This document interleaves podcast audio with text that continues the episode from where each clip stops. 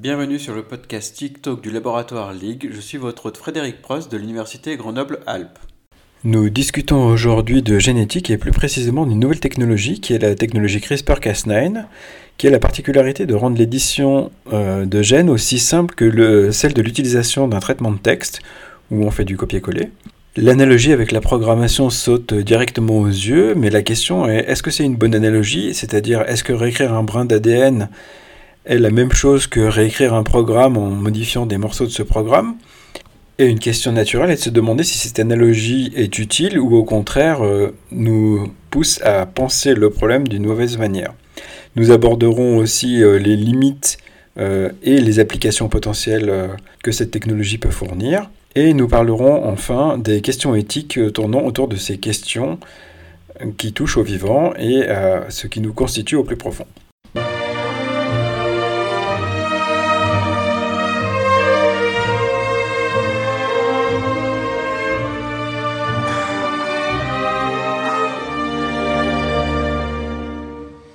Bonjour à tous, nous avons aujourd'hui la chance de recevoir Hervé Zaitz, qui est chercheur à l'Institut de génétique humaine et responsable de l'équipe Impact systémique des petits ARN régulateurs. Bonjour. Bonjour. L'objectif de la discussion aujourd'hui est de, cerner un peu mieux les nouvelles technologies euh, qui émergent euh, autour de l'édition euh, ADN. La technologie s'appelle la, la, plus connue, il y en a peut-être plusieurs, je ne sais pas, s'appelle le CRISPR-Cas9. Euh, est-ce que vous pouvez nous présenter ça euh, de manière euh, légère? Donc en fait, c'est bah, une technologie que, que, les gens utilisent maintenant pour faire ce qu'on appelle l'édition du génome. éditer le génome dans le sens, bah, comme quand on utilise un éditeur de texte hein, pour modifier un texte. Là, l'idée, c'est de, bah, on savait déjà lire les génomes, on savait les séquencer, donc établir la, séquence de ACGT. Mais, euh, mais l'idée là, c'est de, bah, choisir un endroit dans le génome et de dire euh, au lieu de ce A, je veux un G, par exemple, ce genre de choses. Et ça, c'était très difficile jusqu'à présent. C'était pas complètement impossible. On, pourra éventuellement en reparler un peu plus tard. Il y avait des techniques, mais qui marchaient très mal, qui étaient extrêmement limitées. Et CRISPR-Cas9 permet maintenant, avec très peu de limites, très peu de contraintes, euh, bah, de modifier pratiquement un peu la, séquence qu'on veut en une autre séquence qu'on veut. Il y, a, des petites limites, mais essentiellement, euh, essentiellement on, peut, faire un peu, un peu ce qu'on veut. Et donc c'est ça, c'est éditer les génomes, donc c'est les modifier un peu à volonté. Euh, sachant que CRISPR-Cas9 au départ c'est un, mécanisme biologique hein, qui, existe vraiment dans la nature, euh, qui est au départ un, un, mécanisme immunitaire des bactéries, parce que il faut savoir que bah, nous qui sommes des êtres humains, donc on est des animaux, euh, on, a tendance à considérer que les bactéries peuvent être des pathogènes pour nous, mais les, bactéries elles-mêmes, ce sont des êtres vivants qui ont elles-mêmes leurs propres pathogènes. Une maladie peut être, une, bactérie peut être malade également. Et donc il y a notamment des virus euh, qui, peuvent, euh, qui peuvent contaminer des bactéries. Il y a également quelque chose que nous on n'a pas chez les animaux, qui sont des, ADN pathogéniques, donc des ADN invasifs, qui sont des, espèces de parasites de la bactérie. Et, et donc la bactérie a quelque chose qui s'apparente à un système immunitaire qui la protège contre ces virus ou contre ces ADN invasifs, qui lui permet de les détruire. Et, c'est cette chose-là, ce système, donc, euh, qui existe dans à peu près la moitié des bactéries qu'on connaît, euh, ce système CRISPR-Cas9 que, qu'on a détourné, qu'on a réutilisé, qu'on reprogramme pour pouvoir modifier les, génomes. D'accord, mais alors la question que je me pose, moi en tant qu'informaticien, c'est euh, déjà comment est-ce qu'on fait pour repérer un une séquence à un endroit particulier parce que je crois que le P dans CRISPR, ça veut dire palindrome. Alors palindrome, tous les mhm. informaticiens connaissent parce que c'est les exercices de base qu'on fait euh, en première mhm. année de programmation. Euh, est-ce que, euh, enfin, est-ce qu'on a des marqueurs qui indiquent à quel endroit telle séquence apparaît mhm. Alors oui, alors. Oui. alors là, en fait, donc vraiment là, ce P de palindrome, donc le nom CRISPR, en fait, le nom, l'acronyme complet, provient vraiment de la fonction biologique euh, de cette chose-là. Donc, c'est-à-dire donc la, découverte initiale, hein, c'est que c'est un système euh, de défense des bactéries contre leurs pathogènes. C'est en fait l'histoire commence, euh, je crois, c'est dans les années 90. C'est un labo en Espagne, il me semble, je crois que c'est à Santander. Quelqu'un qui s'intéressait au, génome d'une bactérie qui avait séquencé le génome, donc ça c'est quelque chose qu'on sait assez bien faire depuis un moment. Donc il avait établi comme ça la succession de A, C, G, T, comme ça sur des, milliers de positions. Et puis il s'était aperçu qu'il y avait un endroit du génome, eh bien des répétitions donc un certain motif qui était répété avec des, il y avait des, séquences intercalaires donc entre les motifs. Donc mais le même motif était répété comme ça, je sais plus une demi douzaine de fois peut-être, et chacun de ces motifs était lui-même palindromique. Donc voilà, donc palindromique. Alors c'est pas exactement la même définition qu'on utilise en génétique que, la, véritable définition que qu'on peut utiliser par exemple en informatique ou en, ou en linguistique. Euh, ce qu'on appelle un palindrome en général, enfin une séquence palindromique en, termes de séquence d'ADN, c'est une séquence euh, dont le début est complémentaire de la fin. Donc par exemple, bah, vous savez que le A est complémentaire du T, le C est complémentaire du G. C'est ce qui fait qu'après, bah, les deux brins d'ADN peuvent s'enrouler l'un autour de l'autre, faire une double hélice. Mm. Donc quand il y a ah, un A sur un brin et un T en face, etc. Et, donc en fait, voilà, c'est une position miroir, c'est-à-dire qu'un A va correspondre à un T de l'autre côté et on relie le palindrome et, voilà. Ce qu'on appelle un palindrome pour, les séquences génomiques, c'est par exemple, ce serait quelque chose comme AATT. D'accord? Donc en fait, quand on le lit, euh, bah, le AATT sera complémentaire de, bah, du, bah, de l'autre dans l'autre sens. Euh, quand on lirait de la droite vers la gauche, ça ferait AATT, les, les compléments de AATT. Donc c'est. Mhm. Est-ce que c'est cette séquence qui est unique et qui permet d'identifier euh, ce qu'il y a entre le AA et le TT voilà, alors dans le, alors, alors bon, là, AATT c'était juste un exemple. En fait, dans, dans cet exemple, j'imagine. Voilà, chez, les bactéries, c'était des palindromes qui étaient quand même nettement plus longs.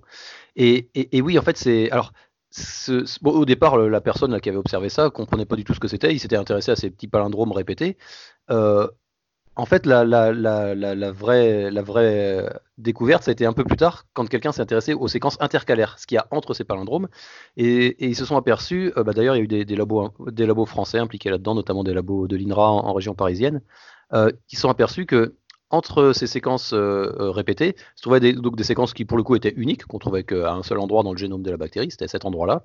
Et, ces séquences, systématiquement, elles provenaient de pathogènes de la bactérie. Donc c'était soit des séquences qui étaient tirées du, génome d'un virus ou d'un de ces ADN invasifs euh, qui, qui étaient connus pour contaminer cette bactérie. C'est-à-dire que c'est un virus qui laisse sa trace quand il rentre, il contamine la bactérie et il la transforme. Et entre les palindromes, enfin ce qu'il a intégré à la bactérie, c'est ce qui est entre les palindromes. Voilà, exactement, c'est ça. Et ça, ça donne une espèce de mémoire à long terme pour la bactérie. Donc cette séquence qui est, qui, qui est une séquence d'un pathogène. Et, après, en fait, ces, palindromes, ils ont un rôle dans la, dans la synthèse d'un ARN. Donc l'ARN, c'est une molécule, biochimiquement, ça, ça ressemble beaucoup à l'ADN. Euh, la, bactérie fabrique en permanence un, un, ARN à partir de ces séquences. Donc l'ensemble, donc les, palindromes et puis les, séquences intercalaires. Et, ces ARN sont maturés, sont découpés en petits morceaux. En fait, ils sont découpés au niveau des palindromes. Donc en fait, ces séquences palindromiques, qui étaient a priori les plus intéressantes au départ, c'était marrant de trouver des palindromes répétés. En fait, on s'est rendu compte par la suite que c'était juste des, des, euh, marqueurs de, coupure de maturation. Et le vrai truc intéressant, en fait, c'est ce qu'il y avait entre les palindromes. Et, donc c'est ces séquences qui sont, euh, qui sont uniques qui sont du, coup chacune spécifique euh, d'un pathogène. Euh, et, donc, quand la bactérie avait été une fois dans son passé envahie, par exemple, par un virus, après, elle gardait dans cette, dans cette région, dans cette espèce de cassette dans le génome, une espèce de mémoire de la séquence de ce virus. Et, donc, après, elle, produisait en permanence un ARN spécifique de ce virus qui était chargé sur une protéine. Donc, la protéine s'appelle Cas9, donc en anglais Cas9. Et euh, enfin, bon, selon les bactéries, c'est pas toujours exactement la même nomenclature. Et, donc, ce complexe entre l'ARN et la protéine peut aller reconnaître des ADN invasifs qui pourraient en cas d'une nouvelle invasion et peut aller les dégrader. C'est-à-dire qu'en fait, le, ça fait une espèce de système immunitaire avec une mémoire. Et donc les, les, les, pathogènes qui ont laissé leurs traces dans ce, dans ce, dans ce cluster, dans cette cassette de, de, de répétition CRISPR, entre les CRISPR, et eh bien après, bah, la bactérie est, immunisée contre eux parce que dès qu'ils entrent, en fait, leur ADN est détruit par ce système de Cas9 euh, chargé avec l'ARN spécifique. D'accord, mais alors sur un, euh, quelque chose de plus compliqué, mm-hmm. euh, Hmm, si on veut faire de la mise à jour, il faut savoir où est-ce qu'on fait la mise à jour. Alors, j'imagine que euh, au départ, dans le code ADN, il n'y a pas de séquence palindromique. C'est quand je vais faire des additions que je vais en intégrer, c'est ça? Mais il faut bien que je repère l'endroit où je dois faire l'édition. Ouais, en fait, en fait voilà, ces, ces, palindromes CRISPR, là, on, les a repérés dans le système endogène naturel chez les bactéries, mais, mais les gens qui ont eu l'idée de, faire une, une, application biotechnologique à partir de ça ont réussi à s'en affranchir. Et donc maintenant, on peut fabriquer un ARN euh, synthétique qui, qui, qui, qui, contient une séquence bah, arbitraire qu'on a décidé, qu'on a euh, et, on exprime la protéine Cas9 à côté. Et donc cet ARN synthétique sera chargé sur la protéine Cas9. Et là, on n'a même pas eu besoin de mettre ces palindromes autour parce qu'on a, a synthétisé l'ARN en fait par des voies artificielles, on n'a pas utilisé le système naturel de la bactérie. Et donc nous-mêmes, maintenant, on peut, faire la protéine Cas9 reprogrammée avec un ARN de séquence choisie. Et donc cette, euh, ce, complexe euh, protéine-ARN va aller euh, cliver, couper les, ADN dont, la séquence est reconnue par l'ARN qu'on a, qu'on a synthétisé. Et donc c'est comme ça en fait que démarre l'histoire de, de l'édition du génome avec CRISPR-Cas9. C'est qu'on a choisi une séquence dans le génome qu'on voulait éditer eh bien, on commence par synthétiser un ARN qui, reprend cette séquence-là, qui prend la séquence de la séquence cible, et on le charge sur la protéine Cas9 et après bah, on, fait juste euh, exprimer ça dans des cellules. Alors soit il y a différents systèmes soit on injecte la protéine et l'ARN dans la cellule soit on injecte de l'ADN qui le gène de la protéine Cas9 donc c'est la cellule elle-même qui fabrique la protéine. Enfin il y a différents systèmes. Mais donc on, s'arrange pour adresser la protéine Cas9 et cet ARN dans le noyau de la cellule. Et là bah, c'est l'ARN qu'on a choisi qui a la séquence euh, arbitraire qui va aller reconnaître bah, la séquence euh, pour lequel enfin duquel on l'a rendu complémentaire et qui va aller la, couper. Donc c'est ça le point de départ de l'édition du génome c'est de commencer par dégrader la séquence cible. D'accord, donc en fait, moi aussi je vois ça d'un point de vue euh, alors extérieur, mais juste au point de vue des spécifications. Quand je suis un programmeur, je me dis la seule chose que je peux faire, c'est sélectionner un bout de texte et mhm. faire un, espèce de global replace, qui c'est le Cas9 qui va le faire, et il va remplacer à chaque fois qu'il voit ce bout de texte par ce que j'ai donné. Est-ce que c'est une, une, bonne manière de ouais, alors ce que, synthétiser ça? Ouais, ouais. Euh, oui, mais ce que vous venez de décrire là, c'est le processus complet, sachant que ce que je vous ai décrit jusqu'ici, c'est juste la première étape qui est de couper. Donc, en fait, dans, le replace, il faut d'abord enlever le morceau puis le remplacer par. Ouais, ouais. Mais... Et, et, là, la deuxième étape, de remplacer, donc une fois qu'on a fait la coupure, remplacer par autre chose, du coup, n'implique plus CRISPR-Cas9. Euh, c'est quelque chose qui, alors, c'est un petit peu magique, hein, là, honnêtement. Euh, c'est quelque chose qu'on connaît depuis bien longtemps, depuis bien plus longtemps que CRISPR-Cas9, ce qu'on appelle la recombinaison homologue. C'est-à-dire que euh, bah, naturellement, il arrive que dans, une cellule, l'ADN soit endommagé. Euh, parce que bah, y a des réactions chimiques dans la cellule, donc des fois il y a des espèces très, réactives qui sont produites, par exemple des, radicaux libres. La cellule peut être aussi endommagée par des, rayonnements ultraviolets, toutes sortes de choses qui peuvent faire des dommages à l'ADN. Donc il faut savoir que voilà, naturellement, dans une cellule vivante, euh, il peut y avoir des dommages, des cassures de l'ADN, et, il existe des systèmes de réparation bah, qui se mettent euh, en, œuvre dès qu'une cassure est détectée dans l'ADN. Et ces mécanismes de réparation, ils sont de plusieurs sortes. Euh, il y a un mécanisme euh, tout simple, c'est en fait les deux, morceaux, une fois que l'ADN, la double hélice a été coupée, bah, c'est de rabouter les deux morceaux l'un à l'autre, les recoller. ça, ça marche pas toujours parce que des fois, il y a eu des petites dégradations supplémentaires aux extrémités, et puis du coup, ça se, ça se raboute mal. Un autre système, c'est et ça on le retrouve, c'est assez, euh, assez fréquent dans, de très nombreuses espèces vivantes, hein, pas seulement chez les animaux, mais également chez les plantes, chez les bactéries, chez les, chez les champignons. Euh, en fait, la, plupart des, organismes qu'on étudie en laboratoire, euh, quand il y a une coupure d'ADN aussi, il arrive assez fréquemment que un autre ADN de séquence similaire soit utilisé comme matrice, comme, euh, euh, comme, modèle, comme exemple, et un système enzymatique qui vient copier, en fait, qui vient boucher le trou de l'ADN endommagé en copiant euh, ce qu'il y a dans l'ADN modèle et en s'appuyant sur les, séquences identiques qu'il y a de part et d'autre. Donc si vous avez une coupure qui est flanquée de deux, de deux séquences pour lesquels il existe quelque part dans la cellule un ADN qui a, bah, qui a les mêmes deux séquences, et bah, du coup, le système de réparation va, va mettre entre les, les deux séquences bah, ce qu'il y avait dans, dans, le modèle. Je ne sais pas si je m'exprime très clairement. Euh, le, euh, voilà, le... je n'irai pas dans le, jusque dans les détails, mais l'idée que moi j'en regarde, c'est que, ok, il faut quand même que j'ai une, un, pour exprimer l'endroit où je vais faire de la, où je vais réécrire, il faut que j'ai la suite euh, des, euh, des composés ATGC que je vais réécrire.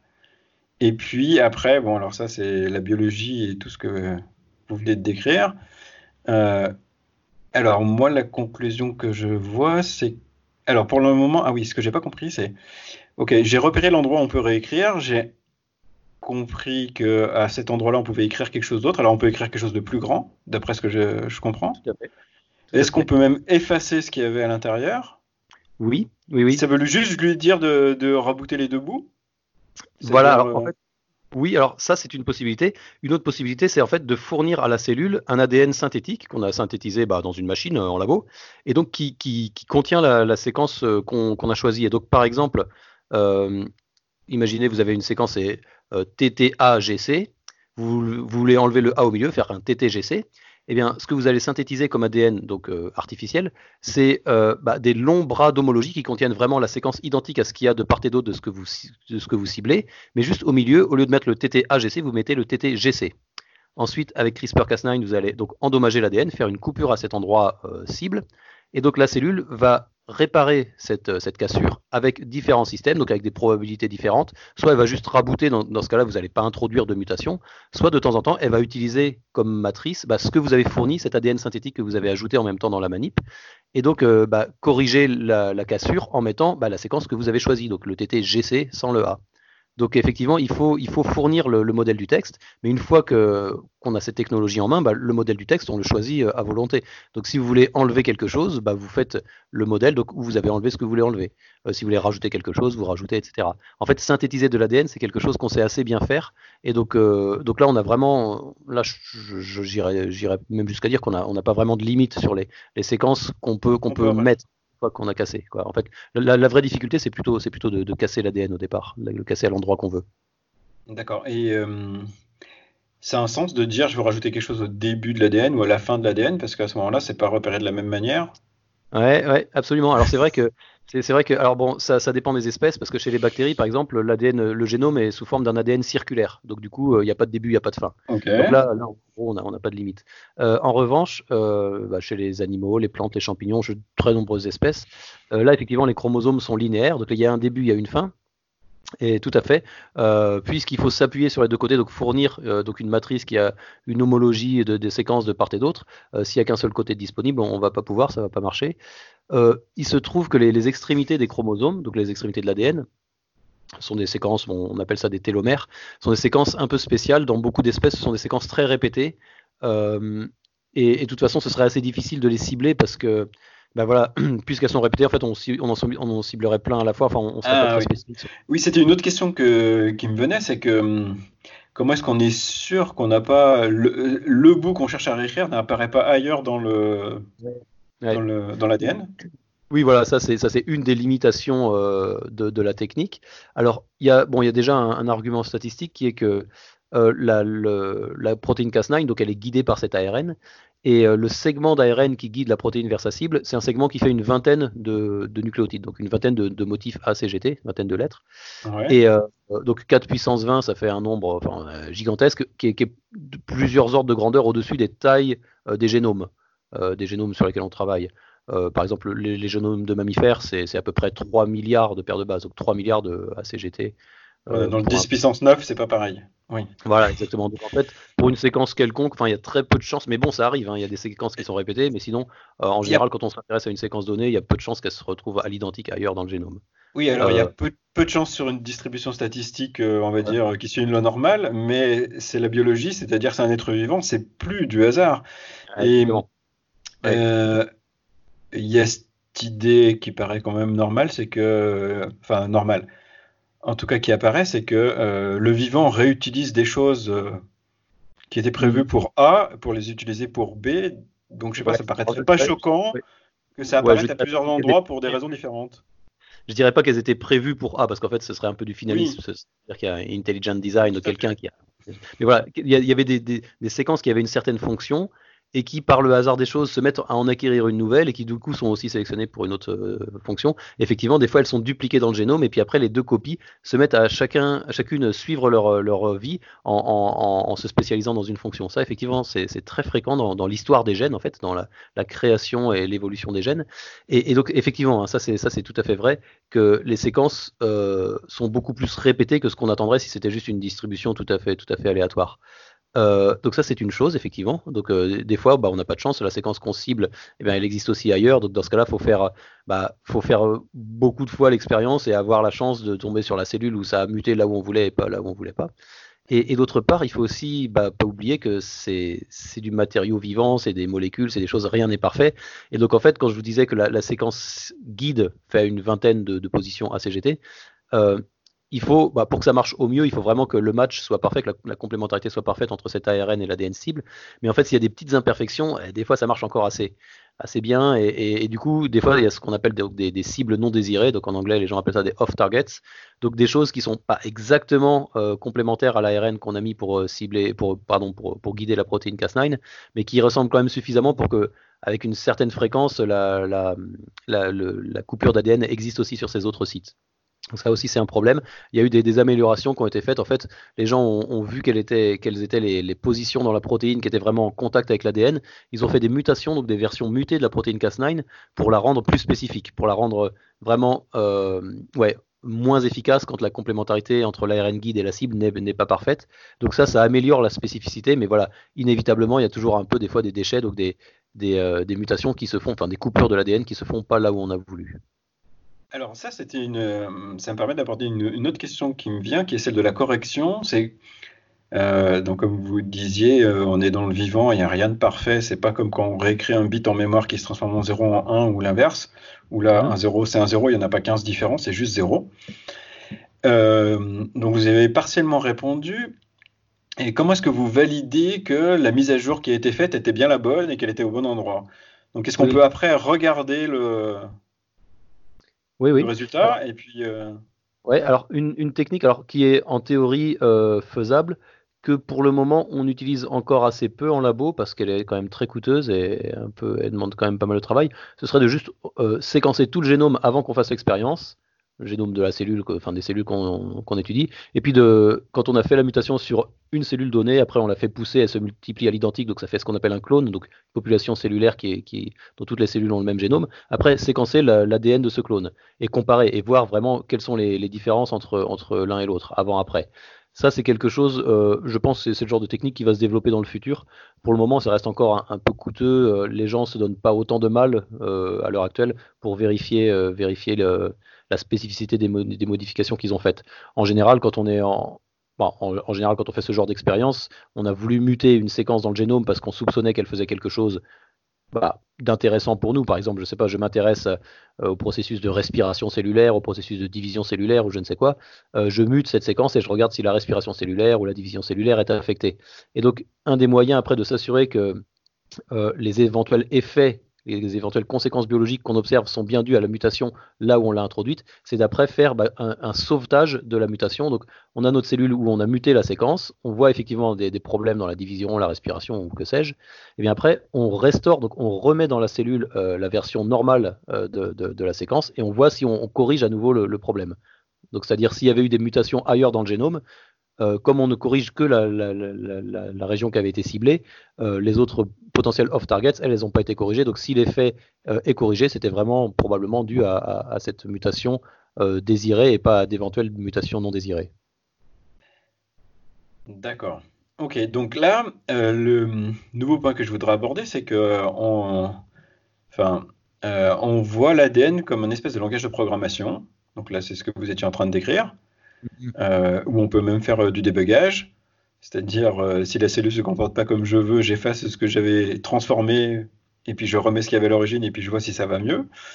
alors, ça soulève plein de questions, parce que déjà, alors moi, je donne des cours de validation logicielle, hein, et déjà, juste la question de prouver qu'un programme fait correctement ce qu'il doit faire, c'est un vrai problème en informatique. Et pourtant, en informatique, c'est nous qui avons fait les ordinateurs, c'est nous qui avons écrit les langages de programmation et c'est nous qui écrivons le programme, donc on maîtrise tout du, début à la fin. Alors qu'en biologie, c'est plutôt le contraire, c'est personne n'a écrit le programme, on ne sait pas vraiment comment il marche. Et puis, euh, j'imagine qu'il y a des problèmes de type système complexe euh, qui mhm. sont que c'est pas parce que ça marche sur une cellule que quand, euh, bah, de toute façon, on le voit bien, les, cellules du fœtus ne sont pas les mêmes que les cellules des adultes et mhm. interagissent pas entre elles de la même manière. Et. Donc voilà, euh, alors pour l'instant c'est une question un peu générale, mais dans quelle mesure euh, l'analogie avec les langages de programmation est utile ou pas pour euh, aborder ce genre de technologie? Ouais, alors ça c'est vrai que ça fait partie des choses sur lesquelles vraiment la, conscience de la communauté des, biologistes a beaucoup évolué au cours de la dernière vingtaine d'années. Parce qu'effectivement, il y avait cette, cette notion avant qu'on avant qu'on ait la, la, connaissance des, génomes animaux, avant qu'on ait pu les séquencer, euh, parce qu'en fait, les, les, les, premiers génomes animaux, enfin le premier c'est celui du nématode, un petit ver de quelques millimètres de long, a été séquencé dans les années 90. Le génome de la drosophile, donc un moucheron, ça a suivi. Le génome de l'homme, de la souris, du rat, c'était au tournant des années 2000. Je crois que c'était 2000 pour l'homme, 2001 la souris, quelque chose comme ça. Donc voilà, avant qu'on ait tout ça, euh, il y avait des gens qui, s'imaginaient qu'effectivement, une fois qu'on aurait la lecture du génome, eh bien, qu'on comprendrait euh, toute la biologie de, l'espèce. En gros, il y avait des gens qui utilisaient cette analogie, qui disaient que on pourrait lire dans le livre écrit par Dieu. Ce serait le, par exemple le livre de recettes d'un être humain, le génome humain. On le lit et on comprend tout et on saurait tout modéliser. On dirait voilà parce qu'il y a un A ici, la personne aura des yeux bleus, parce qu'il y a un G ici, elle sera grande ou petite, etc il y avait cette espèce de fantasme un peu d'accès à une connaissance euh, universelle, inconditionnelle de la biologie humaine une fois qu'on aura le, génome humain, et pareil pour les autres espèces. Euh, bon, c'est un, fantasme dont on est revenu douloureusement parce que maintenant, voilà, on a, on a les génomes de toutes ces espèces, on en a des, milliers, maintenant des milliers d'espèces qui ont été séquencées, et on est toujours aussi idiot qu'avant. En fait, on, est, on se retrouve à contempler cette, cette, longue série de ACGT, donc des milliards de ACGT à la suite les uns des autres, et, effectivement, ça nous donne pas la compréhension intime des mécanismes. Effectivement, vous parliez de complexité tout à l'heure. Euh, c'est pas parce qu'on a cette séquence de ACGT qu'on comprend ce qui se passe en fait. Et ça, il y a des gens qui ont été un peu déçus. Il y avait même des gens, bon, enfin, c'est un peu anecdotique maintenant. Je pense qu'ils auraient honte de, relire ça maintenant. Des gens qui avaient, qui avaient dit dans les années 90, euh, euh, oui, 3 euh, milliards de paires de bases, ça peut tenir sur un, CD. Donc un jour, on pourra sortir un CD de sa poche et dire voilà un être humain, c'est moi. Voilà, ça me définit complètement. Et évidemment, maintenant, bah, voilà, on, peut, on peut effectivement graver des CD avec le génome de quelqu'un, mais on n'est pas encore en mesure de dire comment, comment, comment cette personne fonctionne. Quoi. Et ça, c'est vrai que c'est un des trucs sur lesquels les gens ont peut-être un peu trop reposé sur cette analogie avec, avec effectivement du codage informatique, euh, c'est que euh, effectivement les informations qui permettent de faire un être vivant se trouvent essentiellement, pas tout à fait, mais essentiellement sont, retrouvées dans, la séquence d'ADN. Je dis pas tout à fait parce qu'il y a quand même encore d'autres choses qui interviennent, notamment des facteurs environnementaux. Euh, bon, il y, a, des, choses évidentes, hein, bien entendu. Vous pouvez pouvez avoir le, meilleur ADN du monde, vous pouvez être prédisposé à être super fort, en bonne santé, etc. Si vous arrêtez de manger ou de respirer, enfin, si vous, si vous modifiez vos interactions avec l'environnement, ça, va mal se passer. Donc en fait, un être vivant est toujours le résultat d'un dialogue en fait entre son inné et son acquis. Donc son inné, donc euh, bah, l'ADN qu'il a hérité de ses parents et qui sera immuable, il va le garder toute sa vie. Et puis son acquis, donc les interactions qu'il a avec son environnement.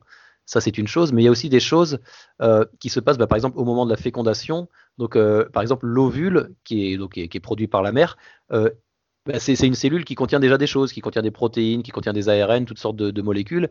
Et, ça, ça donne déjà un, cadre à l'expression du génome dans les premières heures de la vie. Et finalement, finalement si on avait juste un ADN nu, bah voilà, un ADN nu, ça, c'est pas une cellule, quoi. Il, manque encore des choses.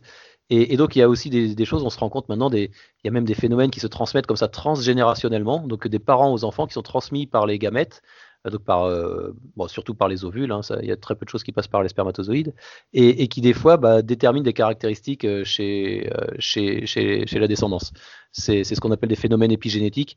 Il faut un petit peu se méfier. Hein. Il, y a, il, y a, eu beaucoup, spécialement dans les, dans les, informations qui arrivent au grand public. Il y a eu beaucoup d'exagérations et il y, a, eu énormément de choses fausses qui ont été dites sur l'épigénétique.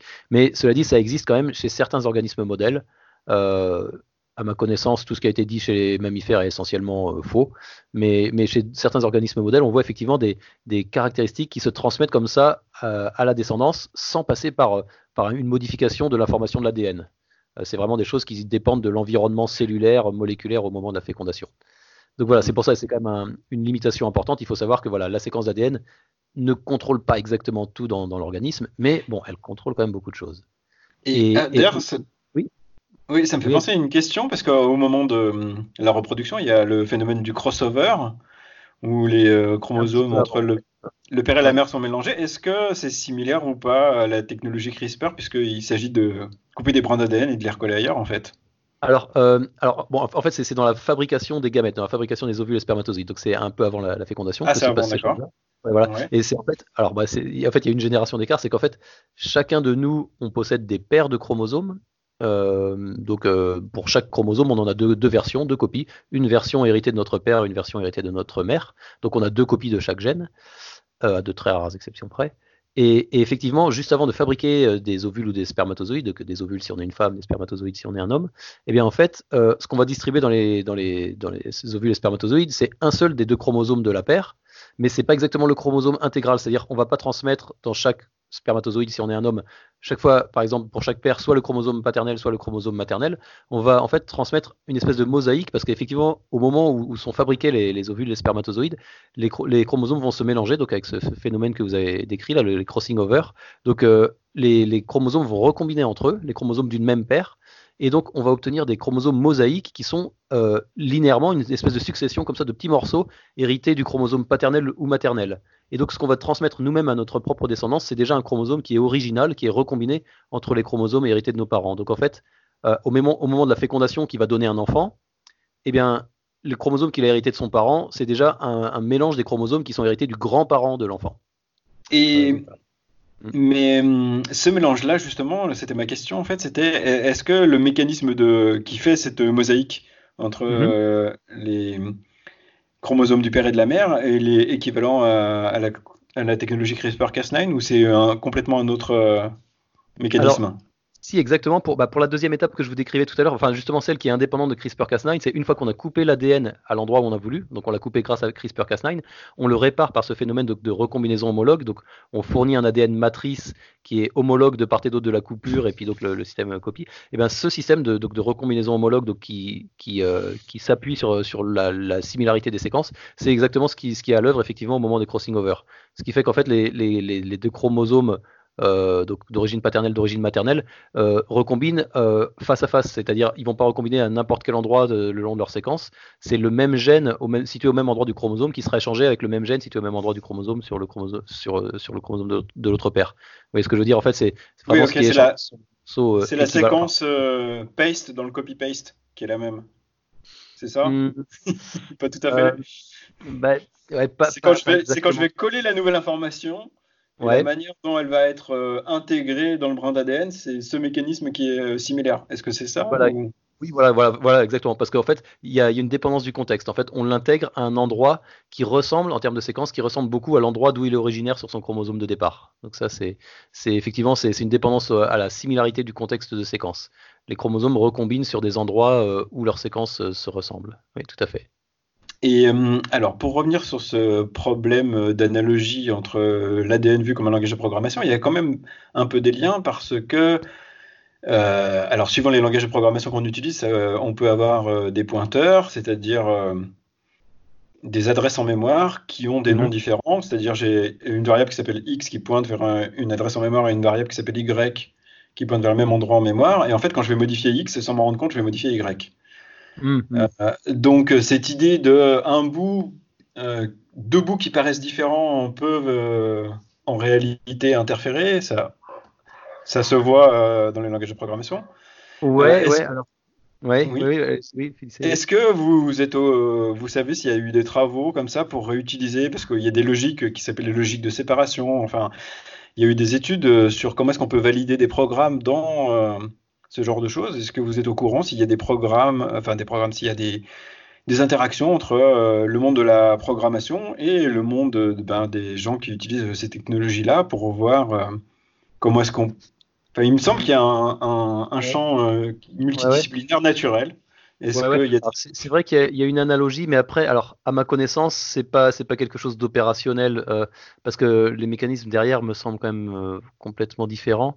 Mais c'est vrai qu'il y, a effectivement, alors ça, ça, fait partie justement des grosses déceptions là depuis le début des années 2000, quand une fois qu'on a eu la séquence ACGT, qu'on s'est rendu compte qu'il restait encore beaucoup de choses à comprendre, et notamment il y a quelque chose qui, qui est apparu assez de façon assez manifeste euh, bah, depuis le début des années 2000, c'est que bah, voilà, l'ADN, c'est pas juste une espèce de, de d'entité conceptuelle qui serait une séquence comme ça de ACGT qu'on pourrait être qu'on pourrait peut-être comparer à un code euh, qui serait pas binaire mais quaternaire quoi quatre euh, positions possibles il a quand même une matérialité il a quand même une il a quand même c'est il y a un support physique c'est une molécule et la molécule elle se replie, elle interagit avec d'autres choses. Et du, coup, ça, ça a des conséquences, effectivement, effectivement qui peuvent un peu faire penser à, ces problèmes de pointeurs voilà, qui pointeraient vers le même, vers le, même endroit dans, la mémoire vive. C'est que, par exemple, deux endroits du génome qui sur un, génome qui sera écrit linéairement se trouve très éloigné l'un de l'autre, avec les repliements de l'ADN se retrouvent finalement assez proches spatialement dans le noyau de la cellule. Et ça, effectivement, il semble que, que ça puisse avoir un effet sur l'expression des gènes. Par exemple, il y a des machineries de, régulation des gènes qui sont recrutées, bah, qui peuvent être communes aux deux, et donc peut-être que l'un peut influencer l'autre. Donc là, il y a des, fois des observations qui sont un peu étranges, qui sont des fois difficiles à rationaliser, qui peuvent être dues à ce genre de choses, dû au fait que bah voilà l'ADN c'est pas juste cette espèce de, concept de séquence de ACGT, c'est quand même une molécule euh, qui, bah, qui va être fixée par des choses qui vont la masquer et qui vont, bah, qui vont rapprocher des morceaux qui, qui semblaient éloignés au départ. Euh, c'est vrai qu'il y a des choses, mais, mais à ma connaissance, ça n'a pas débouché sur des, ce parallèle qu'on pourrait faire comme ça avec l'informatique euh, n'a pas débouché sur quelque chose de d'opérationnel qui permettrait de, bah, de progresser dans l'un ou dans l'autre. Je ne connais pas d'exemple en tout cas. Oui, parce que ce que j'ai vu, alors c'est un peu polémique, mais c'est euh, l'expérience qui a eu lieu en Chine et qui a fait un assez grand bruit dans la presse, où il y avait deux petites jumelles mmh. euh, pour lesquelles on a utilisé ces technologies pour les rendre plus résistantes au VIH. Mmh. Euh, j'ai aussi lu euh, des publications scientifiques qui disaient que euh, les gènes qui avaient été modifiés avaient aussi une implication sur la résistance du cerveau aux attaques cérébrales ou je crois des choses comme ça. C'est-à-dire des choses qui n'avaient absolument rien à voir avec la résistance au VIH et, que ça avait entraîné des, des, problèmes dans les embryons qui se développaient. Ouais, alors, ouais, ouais, ça c'est vrai. Alors, c'est un, problème qui est, vraiment compliqué, mais bah, effectivement, bon, déjà, bon, il y a quand même, avant, avant toute chose, évidemment, il y a le problème éthique qui est que, bien entendu, ces, ces cliniciens qui ont fait ces modifications sur les petites filles, sur les embryons, en fait, euh, ils ont fait ça sans le consentement des petites filles, puisqu'elles étaient à l'époque des embryons euh, d'une cellule, donc on ne pouvait pas leur demander leur avis. Et donc là, il y a quand même aussi un gros problème éthique qui est que bah, on, leur a modifié leur génome, et peut-être que dans 20 ans, ils diraient, bah non, en fait, j'aurais préféré, j'aurais préféré rester tel que j'étais. Donc, effectivement, le truc, c'est que il s'agit effectivement de gènes qui, facilitent euh, l'entrée du VIH dans les cellules. Le VIH, donc c'est un virus. Il faut bien voir que euh, les virus, euh, y a donc il y a une espèce de, compétition entre le virus et l'organisme hôte, et, les virus entrent dans les cellules, utilisent les, machineries de l'hôte. C'est-à-dire que si cette, protéine que, le, virus utilise pour entrer dans la cellule, s'il l'utilise, euh, ça n'implique pas que, cette, euh, protéine-là n'a pas de fonction endogène qui serait bénéfique à l'hôte. Vous voyez ce que je veux dire? En fait, elle a une fonction qui est visiblement bénéfique au virus, mais déjà, en l'absence du virus, cette, protéine, elle, est déjà là, elle fait déjà des choses. Et, le problème, c'est que sur cette, protéine-là, qui a été mutée là, par, le, clinicien chinois, on n'a pas encore les idées très claires sur ce qu'elle fait exactement. Euh, en tout cas, c'est clair que si on mute le génome de ces petites filles pour espérer les rendre résistantes au VIH, et d'ailleurs apparemment ça ne marchait que sur une des deux filles, euh, peut-être qu'effectivement on les rend résistantes au VIH, mais peut-être que d'autre part, on leur donne une vulnérabilité vis-à-vis de quelque chose qui n'a rien à voir, parce qu'en fait cette, protéine avait au départ une fonction euh, qui n'avait rien à voir avec le VIH. Donc ça c'est tout à fait une possibilité, et, c'est une grosse inquiétude, surtout là de, muter comme ça un gène qu'on connaît, qu'on connaît assez mal. Et, euh, et, d'autre part, bon, on se rend compte maintenant, maintenant il y a des, détails qui commencent enfin à sortir sur la manip telle qu'elle a été faite. Euh, qu'il y, a, eu pas mal de problèmes aussi sur les différentes mesures, dans, la façon de mesurer l'efficacité de la, de, mutagenèse. Euh, donc, mais en tout cas, ça, c'est clair que, comme vous le disiez, hein, que, de muter quelque chose en fait, ce serait une vision un peu simpliste, un peu comme la, médecine de Molière, où on a tel médicament pour telle maladie, où les, choses sont un peu linéaires. Euh, en fait, de, penser que si on mute cette protéine, on va juste rendre les, petites filles complètement résistantes au VIH et qu'il va rien se passer d'autre. Euh, évidemment, ce serait négliger toute la complexité de ce qui se passe dans une cellule. Ouais, en plus là, c'est fait sur les fœtus. Alors, mmh. j'ai toujours cette, vision, moi, que la médecine, c'est quelque chose qui est très scientifique quand le, quand le oh. champ d'étude est étroit. C'est-à-dire, euh, je regarde un antibiotique euh, tue euh, tel genre de bactérie, et que plus on élargit le spectre, moins ça devient scientifique, parce que les choses deviennent est-ce qu'il faut utiliser les antibiotiques souvent? Est-ce que cette maladie, elle est vraiment mortelle Etc. Enfin, il y a plein d'autres questions qui viennent se greffer sur quelque chose qui au départ était purement scientifique. Mmh. et là, j'ai bah, l'impression qu'en démarrant sur, le, sur des embryons, en fait, on, on démarre, euh, comment dire, à l'endroit le pire, parce que à la limite, si on prend une personne adulte et qu'on lui modifie quelques cellules, je ne sais pas si ça va beaucoup se répandre dans son organisme, mais là, c'est si on modifie la cellule de départ, on est sûr de multiplier les problèmes, quoi. Enfin, voilà, voilà. on multiplie les problèmes, mais aussi, en théorie, on multiplie aussi les solutions. C'est-à-dire, si effectivement cette modification est bénéfique, eh bien, effectivement, comme vous le disiez, si on, modifie ça sur l'embryon à une cellule, avant que cette cellule se divise à l'identique et constitue bah, l'organisme entier, effectivement, si on veut modifier l'organisme, c'est quand même beaucoup plus simple de faire ça au moment où il y a une seule cellule à modifier, et comme ça, après, bah, les cellules se divisent et donnent un individu qui est intégralement modifié.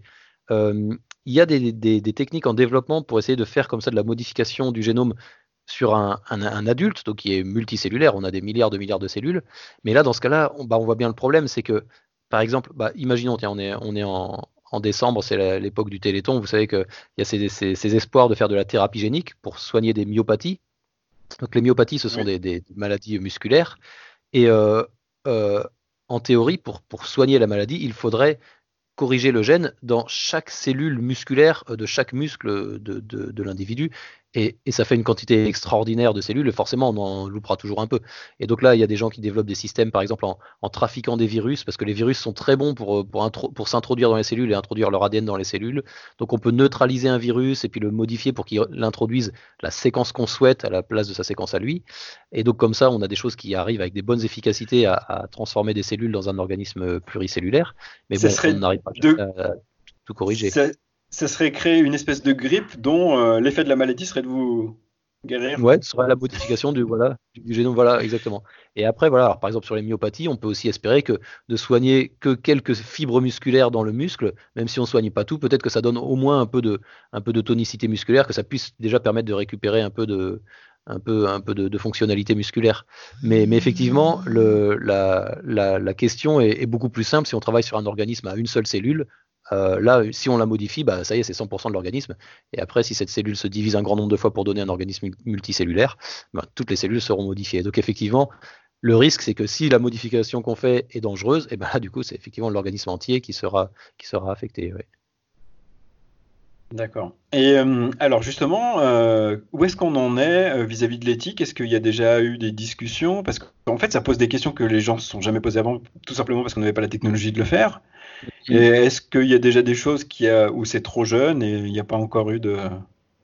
Bah, si, si, non, parce qu'effectivement, bah, c'est vrai que les gens ont conscience que même si la technologie est jeune, il vaut mieux se poser les questions importantes avant, avant, avant qu'il soit trop tard. Et donc, si, si, il y a des, il y a, il y a des discussions, justement, bah, les labos impliqués, euh, donc, euh, bah, notamment les, les bah, des, des, discussions qui impliquent à la fois donc, des, des généticiens, mais aussi des, des, gens de la biologie de la reproduction. Et, et, donc, pour le moment, le consensus, un peu, donc, euh, international, c'est de dire euh, on ne modifie pas les, embryons humains. Et, euh, donc ça, c'est quelque chose qui est assez bien suivi et bien contrôlé euh, dans le monde occidental, en, Europe occidentale, enfin en Europe de manière générale, aux États-Unis, puis aussi au Japon. c'est vrai que là, ce, cas en Chine ici, c'est quelque, chose qui soulève quand même pas mal de craintes parce que bon, la Chine est pas une démocratie complète, on va dire, et, donc d'une part, euh, d'une part, on n'est pas à l'abri qu'un gouvernement euh, peu démocratique utilise, euh, utilise ces nouvelles technologies à des, à des, à des fins nuisibles. Et d'autre part, la, technologie CRISPR-Cas9, et bon, on en parlait un peu tout à l'heure, je vous, je, vous, résumais la façon dont ça se passe, mais en fait, il faut bien voir que c'est finalement quelque chose qui est techniquement assez simple à mettre en œuvre. Parce que les, c'est vrai, comme vous le disiez tout à l'heure, les questions ne se posaient pas tant qu'on n'avait pas la technologie, mais on avait plein d'autres choses qui permettaient, bah, par exemple, une fois que l'ADN était était cassé, de le, de le réparer en mettant des, séquences euh, synthétiques d'intérêt. Et ça, fabriquer de l'ADN synthétique, c'est quelque chose qui se fait très, très facilement par, euh, par beaucoup de monde. Euh, introduire des ADN dans une cellule, il y a des protocoles qui ont été développés, optimisés depuis très longtemps, ce qui fait qu'un étudiant de, master a, d'un point de vue technique, a déjà les, capacités techniques pour faire tout ce qu'il faut pour faire du, de la modification du génome par CRISPR-Cas9. Euh, bien entendu, s'il s'agit après de modifier un être humain, euh, il faut en plus après bah, faire ça dans, une, dans, le cadre d'une fécondation in vitro, il faut introduire dans une mère porteuse, enfin il y a, plein de complications dans la biologie de la reproduction. Mais, mais en tout cas, d'un point de vue euh, modification du génome, puisque CRISPR-Cas9 s'appuie sur des technologies qui ont déjà été très largement optimisées et très largement répandues dans tous les labos du monde, enfin dans les labos de biologie moléculaire depuis très longtemps, euh, la maîtrise technique du, geste, euh, c'est vraiment quelque chose qui est assez accessible.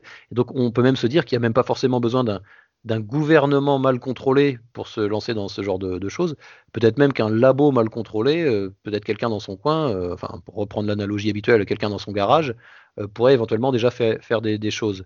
Ah, après, mhm. on n'est pas du tout au niveau de, de, du secret nucléaire ou je ne sais quoi, euh, où là on voit que même des États qui essayent de le faire ont des difficultés. Là, c'est beaucoup... pour enrichir des, isotopes avec des pourcentages ridicules, etc. Oui, exactement. Là, là c'est quelque chose. Alors évidemment, il faut un peu de matériel de biologie moléculaire, mais euh, c'est des choses, voilà, c'est des choses qui, en tout cas, c'est une crainte qu'on peut avoir, et puisqu'on peut l'avoir, il faut l'avoir, du coup, il faut se poser la question, euh, puisque voilà, je vous disais, un étudiant de maîtrise, un étudiant de master, il y en a, il y en a beaucoup qui sont formés chaque année dans, tous les, de nombreux pays euh, à la surface de la Terre. Euh, et ben voilà, on peut, on peut s'attendre à ce que un jour quelqu'un euh, fasse ça de manière vraiment peu contrôlée. Et puis d'ailleurs, avec l'exemple qu'il y a eu en Chine, alors là, le, les autorités chinoises sont pas extrêmement claires sur leur, sur leur leur approbation ou pas du truc, parce qu'en fait, le, donc le, quand ce clinicien a, présenté en congrès euh, les résultats de, ses travaux, donc il avait modifié les génomes, il avait voulu modifier les génomes des deux petites filles. Bon, apparemment, il y en a une pour laquelle il a vraiment modifié euh, complètement.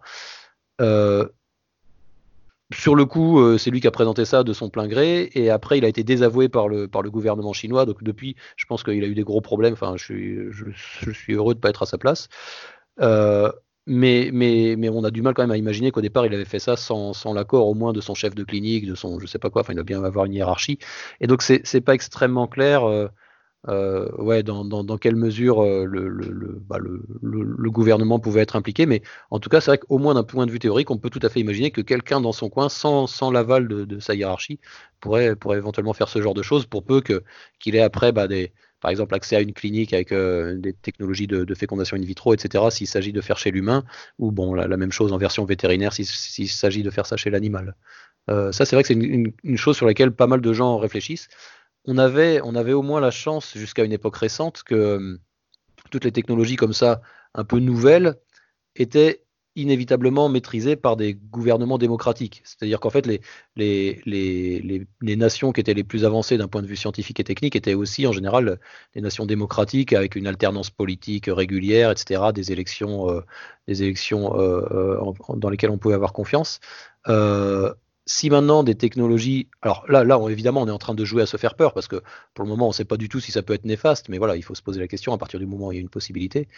Euh, si effectivement il y a quelque chose de néfaste qui peut être facilement accessible un peu à tous, euh, il faut, il faut s'assurer qu'au moins les, les, les, États démocratiques gardent le, leader, le leadership sur ce genre de questions, qu'ils soient au moins en mesure de comprendre ce que font les autres, éventuellement de trouver des antidotes, de, et aussi de savoir repérer quand quelqu'un utilise des réactifs ou des choses comme ça qui sont des choses qui peuvent mettre la, puce à l'oreille, euh, peut-être, enfin, je ne sais pas exactement comment ça se passe, mais j'imagine qu'il y a des surveillances qui se mettent en place. Parce que, parce que voilà, il y a, y, a, y a, un petit risque qu'effectivement des, des, gens mal intentionnés utilisent une technologie euh, assez simple, enfin qui, qui, leur soit accessible. Mais ça, alors dit comme ça, ça a l'air très simple. Est-ce qu'on peut imaginer l'équivalent d'une imprimante 3D qui serait une imprimante à ADN où je prends une cellule vide et puis je mets un peu ce que je veux dedans? Est-ce que euh, ça c'est imaginable? C'est-à-dire, euh, j'imagine que maintenant c'est pas encore le cas, mais. peut être à très long. Enfin, c'est difficile à dire parce que c'est vrai que c'est des technologies qui, évoluent très vite. En tout cas, ce serait probablement pas une imprimante 3D parce que là, on est vraiment à l'échelle de la molécule. Non, quand je dis imprimante 3D, c'est pour prendre une analogie. C'est juste pour dire est-ce que je peux avoir une imprimante ADN, une machine, je mets des cellules, j'enlève tout le matériel génétique dedans et hop, je mets tout ce que j'ai choisi. Alors, euh, voilà, alors juste mettre de l'ADN nu dans une cellule dont on aurait enlevé l'ADN, ça, va peut-être pas super bien marcher parce que comme je vous disais tout à l'heure, en fait, on se rend compte que l'ADN c'est aussi ça, ça a une matérialité et donc il faut qu'il soit empaqueté d'une certaine manière avec certaines protéines euh, placées à certains endroits le long de l'ADN.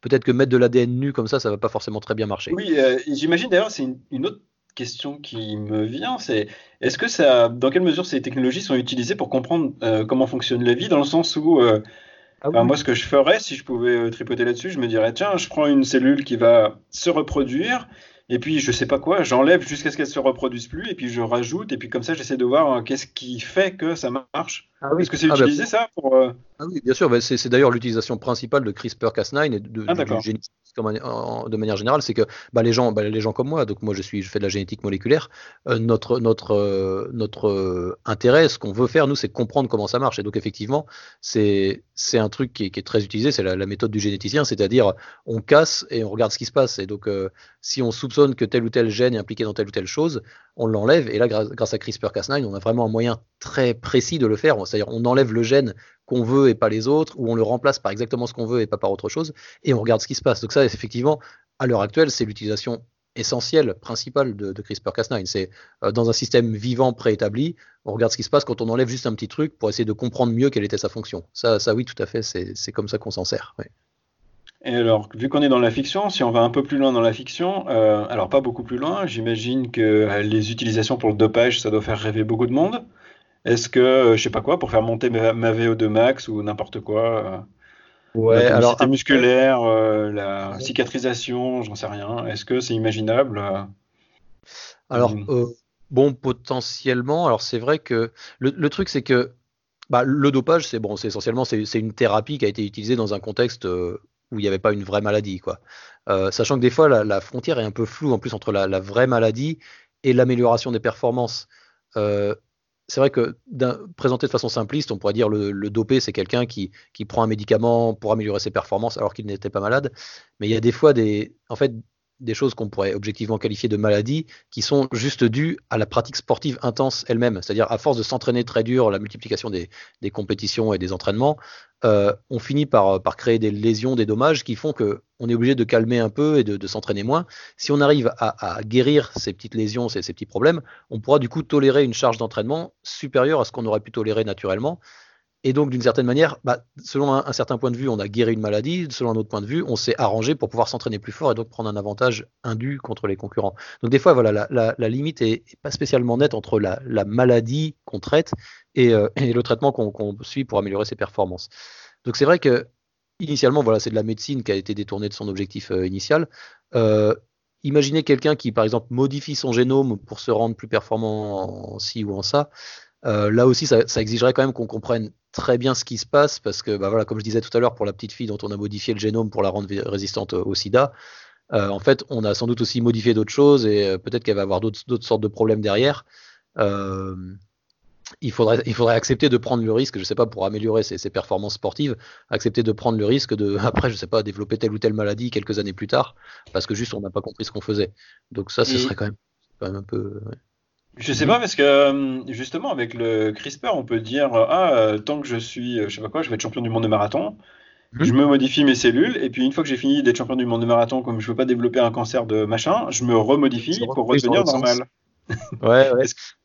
Ouais, ouais. Alors, bah, à, nouveau, là, se poserait, je pense, la, alors bon, effectivement, sur, sur le. En dehors des. Ouais. Après, il peut en dehors des aspects éthiques. Une fois que le cancer est, a démarré, des fois, mettons si c'est un cancer, après il se met à métastaser à droite à gauche, on peut avoir corrigé les, cellules de départ. Bon, les métastases, elles, ont, elles, sont, elles sont, établies un peu ailleurs. Et d'autre part aussi, bah, évidemment, comme, comme, comme l'efficacité n'est pas de 100%, si on modifie certaines cellules au départ, on va en modifier un certain nombre. Après, il faudrait réussir à toutes les recorriger exactement.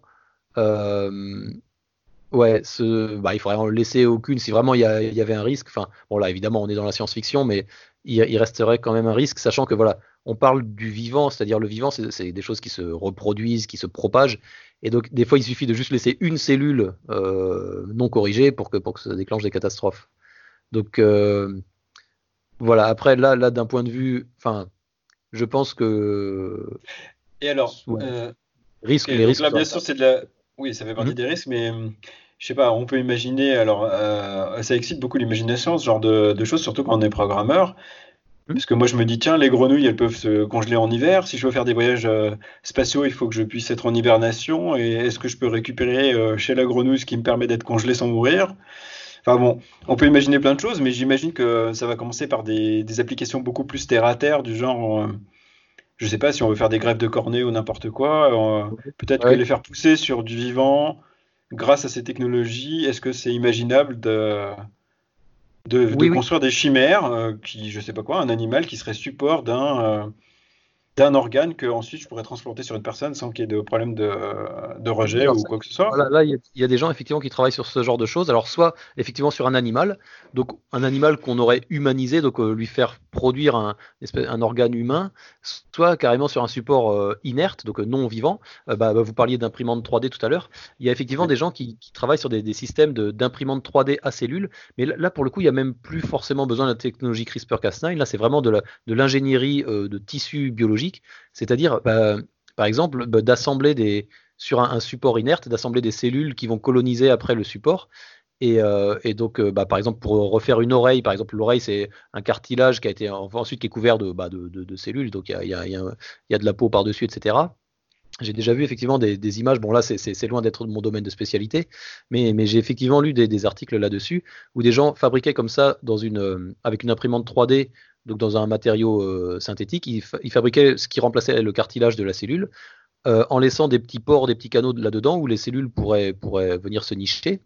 Et après, on incube ça donc dans du milieu nutritif et on ensemence avec des cellules. Donc, j'imagine que là, l'idée, c'est pour greffer sur quelqu'un, il faudrait prendre donc, des cellules de cette personne-là. Et donc, les cellules se multiplient, colonisent euh, l'ensemble de, de, cette prothèse, et puis après, on, pourrait, on pourrait greffer ça. Et, donc, ça, effectivement, il y, y a des choses qui, qui sont en train de se développer. Euh, après, évidemment, effectivement, ça, reste sur des choses qui sont un peu plus euh, accessibles et en tout cas plus facilement modélisables que des choses du genre prendre le gène chez la grenouille pour espérer que, la, caractéristique se retrouve après chez l'humain. Parce que voilà, comme on le disait, ce sont des systèmes très complexes avec plein de gènes en interaction. Et, et, et c'est pas parce qu'un gène est responsable de la production d'une certaine protéine qui donne certaines propriété à la grenouille que mettre ce même gène qui va faire cette même protéine chez l'humain va, lui donner les mêmes, les, mêmes, les mêmes propriétés.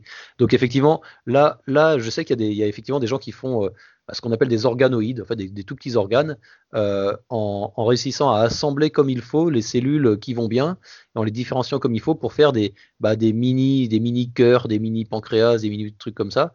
Et euh, là, c'est bon, encore très très préliminaire, mais c'est effectivement une, voie sur laquelle les gens travaillent pour pour essayer de faire des greffes euh, sans avoir euh, bah, sans avoir besoin d'un donneur de greffe, quoi. Hein, ce serait des greffes synthétiques. Et, et, et c'est vrai que en combinant ça avec la technologie CRISPR-Cas9 pour éditer le génome, on pourrait imaginer, mais là, voilà, là, on est vraiment dans la science-fiction, on pourrait imaginer, euh, si jamais la personne est malade, elle a une maladie génétique qui fait que, elle je sais sais pas quel organe euh, qui est déficient, bah, lui prendre des cellules, modifier le gène, donc corriger le gène qui était déficient, et après synthétiser un petit organe avec ces cellules qui ont été corrigées, puis ensuite greffer cet organe. Euh, effectivement, ça, c'est quelque chose sur le papier que, permet la technologie CRISPR. Donc, pas juste faire un greffon, mais faire en plus un greffon génétiquement modifié pour éventuellement euh, corriger, corriger une, mutation qu'il y avait. Euh, ce qui d'ailleurs me, rappelle un truc dont, j'ai oublié de parler tout à l'heure quand on parlait de cet exemple là chez, en Chine là, sur la, petite fille qui a été mutée sur le, gène qui quelque chose qui devait donc une mutation qui devait la rendre résistante au SIDA. c'est que la mutation qui a été introduite par ce clinicien chinois, c'est euh, une mutation qu'on peut retrouver de façon naturelle, spontanée dans la population humaine. Et, ça, c'est une, euh, nouvelle notion aussi, euh, en fait, c'est un peu ce qu'on pourrait dire une redéfinition de la notion d'OGM, c'est que jusqu'à présent, quand on modifiait un génome, on faisait ça avec des séquences synthétiques et, ça laissait toujours des traces. Enfin, quand on reséquençait le génome derrière, on voyait toujours des choses parce que, dans la, étant donné la façon euh, qu'on utilisait pour, fabriquer cet ADN, eh bien, il y avait besoin de l'amplifier dans des bactéries. Donc, il y avait des séquences de réplication de l'ADN dans la bactérie, il y avait des séquences de résistance à des antibiotiques qui, permettaient de sélectionner les bactéries qui possèdent cet ADN, etc. Et donc, en général, sur les OGM qu'on produisait, il restait toujours des espèces de cicatrices comme ça de, la manipulation. C'est-à-dire, on, savait repérer qu'un organisme était OGM parce que bah, avait un, un, bout de séquence de, de, réplication bactérienne ou ce genre de choses. Là, c'est vrai qu'avec CRISPR-Cas9, comme on peut modifier de façon vraiment fine, faire une édition, remplacer tel A en un G ou un C ou un T, par exemple, eh bien, on peut effectivement recréer comme ça artificiellement des, mutations qui spontanément existaient déjà dans la, nature. Et du coup, rendre la, modification génétique finalement indistinguable de quelque chose qui aurait pu arriver par hasard, par le hasard des mutations, parce que voilà, les mutations, ça arrive dans la nature. Euh, je vous disais avec les, bah, les rayonnements UV, etc., ou alors des fois les, juste des, des, imprécisions dans, la réplication de l'ADN. C'est ce qui fait que les espèces évoluent, c'est ce qui fait que tous les êtres humains ne sont pas identiques entre eux, parce qu'en fait, on a tous quand même un petit peu des mutations les uns par rapport aux autres. Eh bien, du coup, les mutations naturelles, elles existent, et jusqu'ici, on savait très bien les distinguer des OGM, parce que les OGM, ils avaient ces petites séquences cicatrices, des choses qui étaient issues de la technologie qu'on avait utilisée pour, pour les introduire. Maintenant, avec CRISPR-Cas9, en fait, on peut introduire des mutations qui seront a posteriori indistinguables des mutations qui apparaîtraient spontanément. Et c'est notamment la mutation qui a été introduite chez cette petite fille en Chine. C'est vraiment une mutation qu'on qu'on observe spontanément chez des gens dans la population humaine qui sont du coup euh, bah, spontanément résistants au VIH mais qui potentiellement pourrait éventuellement avoir d'autres problèmes du fait que cette protéine soit, soit inactive. Et, ça, ça a des, implications aussi, et même juridiques, bah, pour ce qui concerne par exemple les productions végétales, parce que, parce que ce sont des OGM, mais qu'on n'arrive plus à distinguer des, variants naturels. Et donc, il y a eu même des gens qui ont, proposé de dire que les, organismes issus d'une modification par CRISPR-Cas9 ne devraient pas être qualifiés d'OGM. Alors qu'en fait, ils sont génétiquement modifiés, mais à partir du moment où on n'a plus les moyens de les distinguer des autres, bah, peut-être faudrait les sortir de la définition. Donc là, ça fait des querelles d'experts et, et, c'est des questions nouvelles aussi, parce que jusqu'à présent, on n'avait pas à se poser ces questions. Quand on faisait un OGM, on savait toujours le repérer a posteriori. Euh, là, c'est quelque chose maintenant qui, qui, va devenir, euh, qui va devenir difficile. Ah oui, on retrouve un peu le. C'est amusant, on retrouve le même. Euh, la même discussion qui a eu lieu à propos des droits d'auteur au niveau des, productions, bah, que ce soit vidéo, sonore ou, des livres, où la copie est devenue parfaite et gratuite. Et ça a complètement changé le, panorama de qu'est-ce que c'est qu'un droit d'auteur et comment les artistes gagnent leur vie. Et alors là, c'est dans un autre domaine, mais c'est la même chose. En fait, on n'arrive plus à, reconnaître l'original de la copie. Voilà. De la, et, et d'ailleurs, qu'est-ce qu'il en est des, des problèmes de copyright et droit d'auteur euh, sur la technologie elle-même CRISPR-Cas9? Parce que j'ai vu qu'il y avait des, euh, euh, des problèmes juridiques en cours, mais je sais plus quoi. ouais. oui, allez-y. Je sais qu'il y, a un conflit effectivement entre donc un consortium du labo de Jennifer Doudna qui est basé je crois, à Berkeley en Californie et Emmanuel Charpentier d'autre part, donc, qui, est, une chercheuse française qui est installée, je crois, en Allemagne. Donc leur consortium à elle d'un côté et et le labo de Feng Zheng, euh, qui, est installé, euh, je crois, au MIT, euh, à côté de Boston. le, chacun des deux revendique en fait l'invention de la technologie. Après, bon, voilà, là, je vous dis, ça, ça sort vraiment de mon domaine de compétences. Je crois que pour déposer un brevet, il faut, bon, d'une part, apporter la preuve que c'est quelque chose de nouveau, d'inédit, qu'on est le premier à le proposer, mais aussi apporter la preuve de, de son applicabilité, c'est-à-dire faire un, un, essai, montrer que ça marche. Et, je crois que c'est là-dessus qu'ils sont un peu en train de s'engueuler parce que je crois que Jennifer Doudna et Emmanuel Charpentier avaient peut-être publié en premier quelque chose d'assez théorique et un peu fumeux en disant euh, puisque ce système bactérien on peut le reprogrammer en changeant la séquence de l'ARN, alors on pourrait l'utiliser pour euh, du coup faire de l'édition du génome.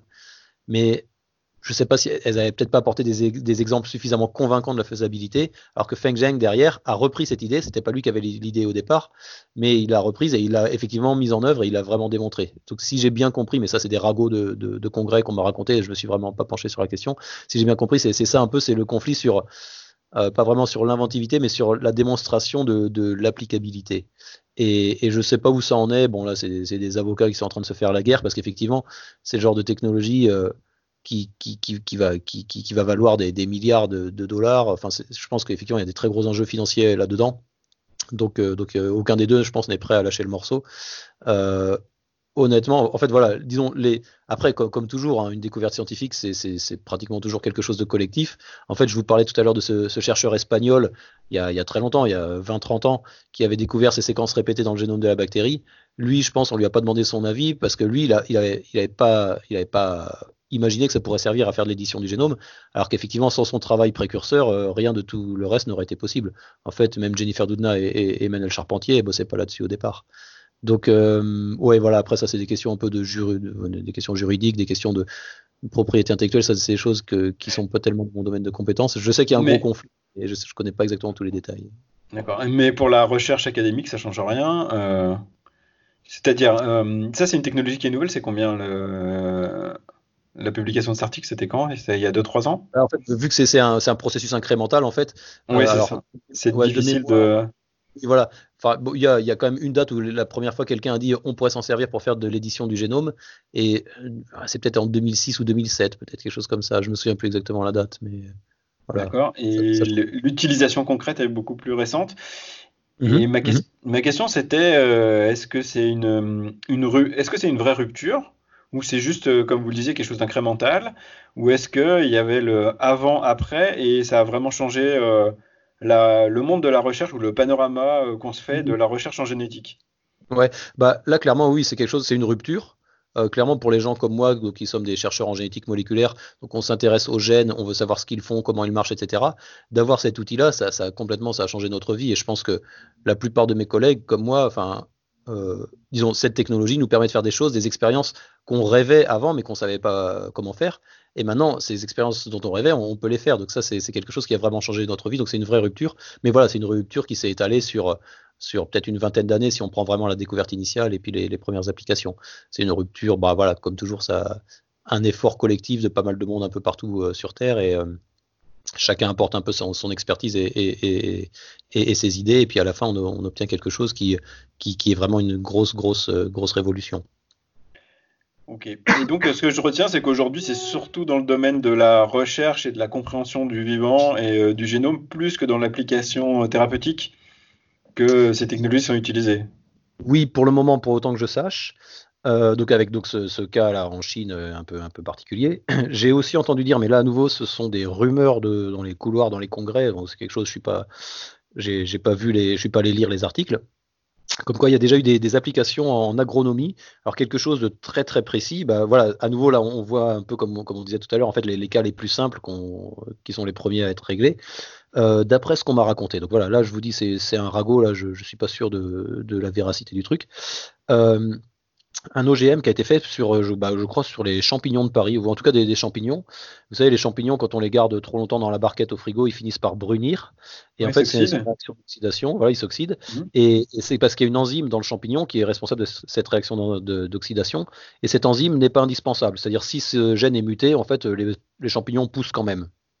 Donc voilà, d'après ce qu'on m'a raconté, il y a une compagnie, je crois que c'est en Amérique, aux États-Unis, qui a, qui a fait des champignons, ils les ont mutés par CRISPR-Cas9 sur ce gène-là. Donc euh, c'est des champignons qui poussent quand même, mais juste ils brunissent beaucoup plus lentement parce que ils s'oxydent beaucoup plus lentement parce qu'ils ont plus cette enzyme. Donc du coup, ça fait des trucs qui restent blancs. Donc c'est c'est peut-être la première application agronomique, voilà, d'après les ragots que j'ai entendus, première euh, application agronomique, euh, et donc du coup quelque chose qui pourrait effectivement atteindre le grand public. Et donc, il serait un, un OGM non OGM. Eh ben voilà, moi, dans, dans, ma définition à moi, c'est clairement un OGM, hein, euh, génétiquement modifié.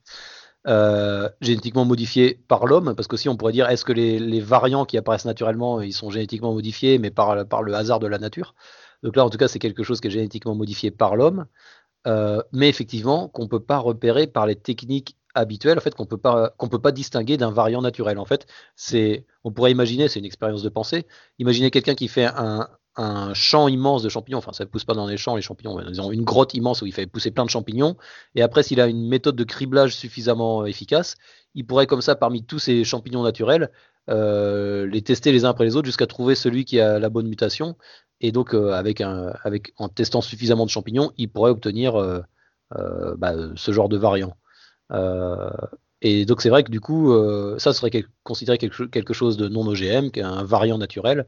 Et finalement, génétiquement, et après pour toutes les, caractéristiques gustatives, etc., il serait, il serait indistinguable du champignon qui a été fait comme ça par cette technique de CRISPR.